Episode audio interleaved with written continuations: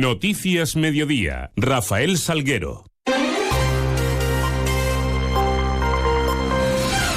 Buenas tardes, ¿qué tal? Son las 2 menos 20 y 10. Son los minutos que tenemos por delante para contarles qué es noticia en Mérida Comarca a esta hora y en este jueves 18 de enero, en donde la primera parada la vamos a hacer para mirar hacia esos cielos que nos acompañan. Lo hacemos con la ayuda de la Agencia Estatal de Meteorología. Javier Andrés, buenas tardes. Buenas tardes. Hoy en Extremadura el viento será de componente suroeste con algunas rachas fuertes, girando a sur o sureste al final del día y amainando. Se esperan precipitaciones débiles o localmente moderadas que pueden ser persistentes desde últimas horas de la tarde, principalmente en el norte de Cáceres. Atención a últimas horas en el norte de Cáceres a la precipitación acumulada en una hora de 40 litros por metro cuadrado que continuará mañana hasta las 6 de la tarde. Hoy la cota nieve sobre los 1800 metros. Mañana continuarán las precipitaciones débiles o moderadas sin descartar que puedan ser localmente fuertes y persistentes en el norte donde pueden venir acompañadas de tormentas tendiendo a disminuir la nubosidad y las precipitaciones por la tarde. La cota de nieve sobre 2200 metros bajando a 1000 metros en el norte. Se esperan también mañana bancos de niebla en montaña.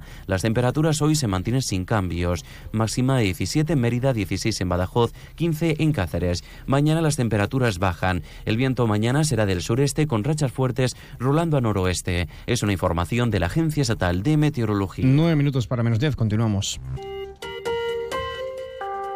Un apunte en primer término en clave sanitaria. Les contamos que la tasa de incidencia de las infecciones respiratorias en Extremadura se ha situado en la segunda semana del año, la del 8 al 14 de enero, en los 813 casos por cada 100.000 habitantes. ¿Esto qué supone? Supone un incremento importante de la incidencia en casi 150 puntos con respecto a la primera semana del año, la del 1 al 7 de enero, donde Extremadura presentó una tasa de infección respiratoria de 664 casos. Eh, ya saben que desde la semana pasada el Gobierno implementó la obligatoriedad del uso de mascarillas en los centros sanitarios eh, extremeños. También se puso en marcha esa, ese programa de vacunación eh, especial, sin cita previa, que se está desarrollando durante toda la semana esta semana por las tardes en el, eh, en el Centro de Salud Obispo Paulo de Mérida de 7 a 9 de, de cada tarde.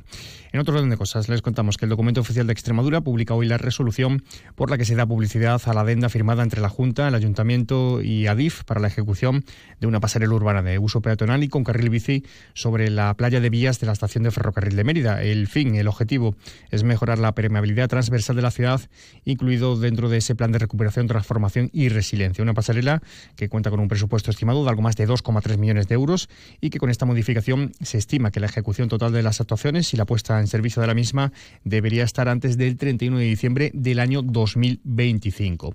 Sin abandonar el ferrocarril y las infraestructuras, les contamos también que organizaciones eh, de las comunidades de Andalucía, Extremadura, Castilla, León y Asturias se han unido para reclamar la vertebración del oeste de España mediante un corredor ferroviario a través del denominado tren Ruta de la Plata. Para ello y para hacer eh, llegar sus reclamaciones han convocado concentraciones el próximo domingo 21 de enero a lo largo de esa Ruta de la Plata. De hecho, en Extremadura se va a celebrar el domingo al mediodía en la Plaza Mayor de Plasencia, en el Bombo de Cánovas en Cáceres, en la Plaza de Grande de Zafra y aquí en Mérida se va a realizar esa concentración en la estación de tren de la capital extremeña. Juan José Hernández desde la plataforma Ruta de la Plata. El oeste español eh, son cuatro autonomías de Asturias, Castilla y León, Extremadura y Andalucía y es la zona más subdesarrollada de España. Somos casi casi la cuarta parte de la población española con una renta pobrísima. Y estamos convencidos que hay una correlación, perdón, una correlación entre las infraestructuras y el aumento del, del IPC de las regiones. Por lo tanto, nosotros queremos que se ponga en marcha la ruta de la Plata. Dos denuncias, una política, en este caso el Grupo Municipal de Por Mérida, en defensa, subrayan del potencial turístico de la ciudad, lamentan profundamente el trato que recibe Mérida, dicen en el expositor de la Junta de Extremadura, que va a acudir a la Feria Internacional de Turismo, FITUR, la próxima semana en Madrid. Al no contar con un stand propio, eh, se entiende desde Por Mérida que eh, por eh, la naturaleza que merece la ciudad de Mérida, que debería ser un lugar lugar predominante en el pabellón, se pide al alcalde que se, apueste por un stand propio, ya que la Junta denuncia una vez más se olvida de Mérida. Por otra parte, el juzgado de Mérida eh, está recabando nuevos informes al ayuntamiento sobre el convento de las concepcionistas. Así lo apunta Fondonex, la asociación que el pasado 28 de diciembre eh, subraya que el juzgado dictó un auto por el que se declaraba como investigados a los representantes legales del ayuntamiento y del consorcio de la ciudad monumental, solicitando en ese momento una serie de documentaciones relativas al derribo total del convento de las concepcionistas y parcial también de la iglesia de dicho edificio, así como el proyecto de construcción de una plaza en el solar y la desaparición de una serie de piezas históricas. Fondo Nex prefiere, así lo estiman, eh, que se lleve a cabo una investigación lo más pormenorizada posible por parte de la Fiscalía y del juzgado y en base a ello depurar las responsabilidades eh, de quienes dicen han hecho perder una parte de la historia de Mérida.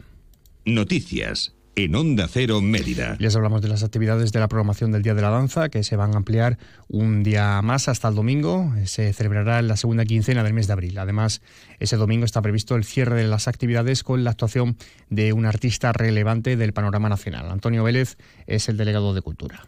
Para preparar el, el Día de la Danza de este año 2024, se va a celebrar la fecha, sería la segunda, un fin de semana de la segunda quincena de abril. Normalmente este evento suele celebrarse en un viernes por la tarde y un sábado eh, completo, pero ante la eh, afluencia de participantes que va creciendo cada año, pues posiblemente estamos viendo la posibilidad de aumentar un día más hasta llegar al, domingo incluso. También con la posibilidad de hacer un cierre con un artista de relevancia eh, profesional de carácter nacional y también pues decir que este año pasado tuvimos 14 participantes y vamos a seguramente a crecer para llenar el templo de Diana el día de la danza, darle eh, la oportunidad a todas las academias, numerosas academias de la ciudad, de dinamizar a su a sus participantes. Un apunte, más de 700 personas han visitado la sala de Cumanus la exposición del traje de Santa Eulalia del siglo XVIII tras su restauración. Este traje, en realidad, eh, traje de novia, perteneció a Carlota Joaquina de Borbón, infanta de España y reina de Portugal. El traje presentaba importantes eh, defectos y fue, eh, fue restaurado a, a, instancias del Ayuntamiento de Mérida, a través de la Universidad de Valencia y de la restauradora Sofía Vicente Palomino. También les contamos en clave cultural que Carmen de la Marta presenta el libro titulado Marionetas rotas, una historia resiliente. Será mañana viernes en la Biblioteca Municipal Juan Pablo Forner. Son la 1 y 47 minutos, pequeña pausa. No lo dudes. Si te gusta el queso fresco de verdad, elige el abuelo, de Quesos del Casar. Ya lo sabes, quesos frescos de leche natural, el abuelo, el de Quesos del Casar. Si fueron los primeros, por algo será, ¿no? Elige el abuelo. Te va a gustar. El queso fresco El Abuelo ha sido galardonado con el Cincho de Oro en los premios Cincho 2022. Flexibilidad. Dedicación. Confianza. Cercanía. Compromiso. Seguridad. ¿Y si existiese un banco en el que poder confiar?